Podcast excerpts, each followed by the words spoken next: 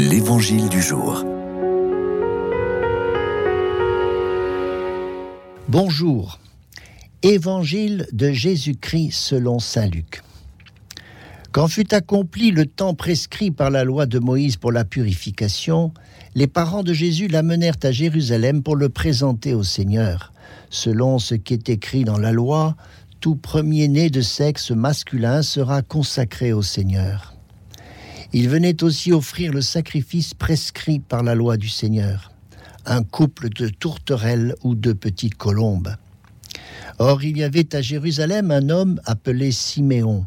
C'était un homme juste et religieux qui attendait la consolation d'Israël, et l'Esprit Saint était sur lui.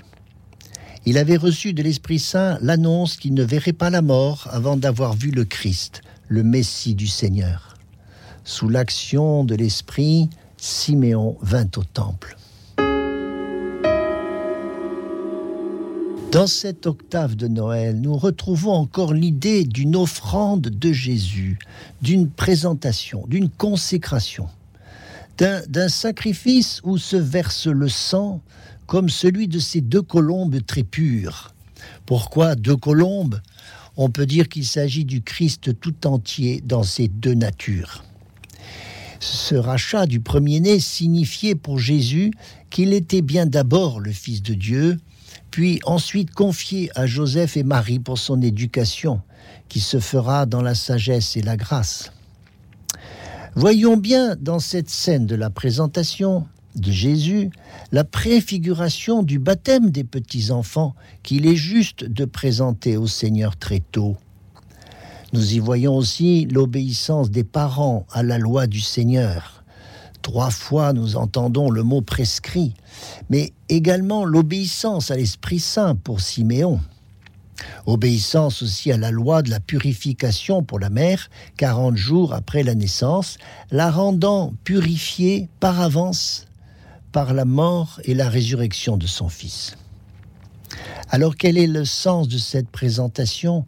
Jésus est présenté comme le grand prêtre, présenter le peuple tout entier, et comme Saint Paul nous exhortera à présenter nos corps en hostie vivante, sainte et agréable à Dieu.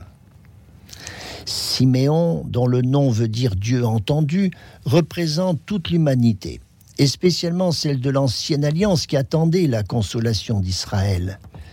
Il est l'homme juste et religieux, préparé par l'Esprit Saint qui reposait sur lui, comme il avait reposé sur la Vierge Marie, et qui va lui inspirer son chant d'action de grâce, le Nunc Dimittis prophétique. Il vient au temple, le temple nouveau qu'est le Christ, comme Jésus l'affirmera avant sa propre mort. Eh bien, Seigneur, en Siméon, nous sommes dans la joie de pouvoir contempler ton Fils et de le serrer dans nos mains le temps d'un instant, comme à chaque Eucharistie.